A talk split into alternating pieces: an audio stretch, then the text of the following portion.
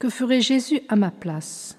Écoutons pour la deuxième fois le Père Pierre Charles, jésuite, professeur de théologie, dans cet extrait de son livre paru en 1935, La prière missionnaire.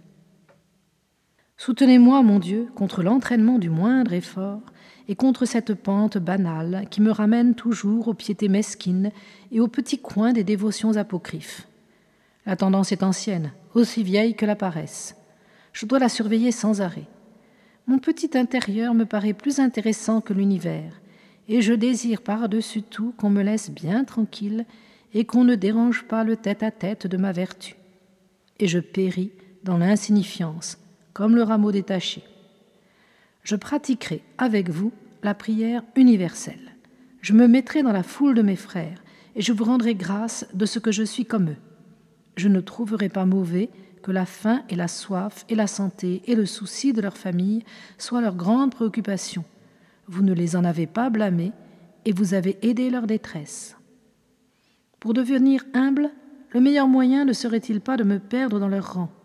Il est difficile de gesticuler beaucoup et de se faire remarquer quand on est perdu dans les cohues. C'est la solitude altière qui nourrit les vanités et qui entretient les mauvais orgueils. Je veux réciter avec vous les litanies des hommes. Moi qui suis chaussé, je vous prie avec les centaines de millions qui courent nu-pieds sur le sable, dans la poussière ou sur les cailloux. Moi qui n'ai jamais su ce que c'était de manquer de vêtements, je vous prie pour tous mes frères qui n'ont pas de quoi se couvrir. Moi qui lis chaque matin mes journaux, qui ai passé des semaines dans les bibliothèques et des années en classe, je me mets à genoux avec le peuple innombrable des illettrés. Moi qui ai toujours apporté le médecin, le pharmacien et l'infirmier, je vous prie, avec tous ceux qui luttent, sans savoir, contre l'épouvante des maladies contagieuses et qui meurent sur leur natte, privés de tout allègement.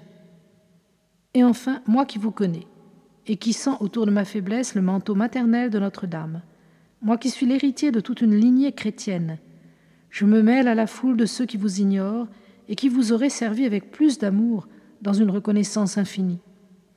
Quand on a une fois goûté la saveur divine de la piété catholique, toutes les petites dévotions fabriquées pour plaire à nos faiblesses deviennent parfaitement insipides. Seigneur, arrachez de mon âme les racines du vieil égoïsme et, comme on le répète, sans comprendre le sens formidable de ces paroles, rendez mon cœur semblable au vôtre. Oui, faites-moi un cœur semblable à celui du Rédempteur du monde, du Pasteur de tous les hommes, du Père des multitudes infinies et l'ami des foules innombrables. Et quand mes oreilles délicates s'irriteront d'entendre la clameur de ces foules et se plaindront d'être froissées, ce n'est pas à la foule, c'est à mes oreilles que je donnerai tort.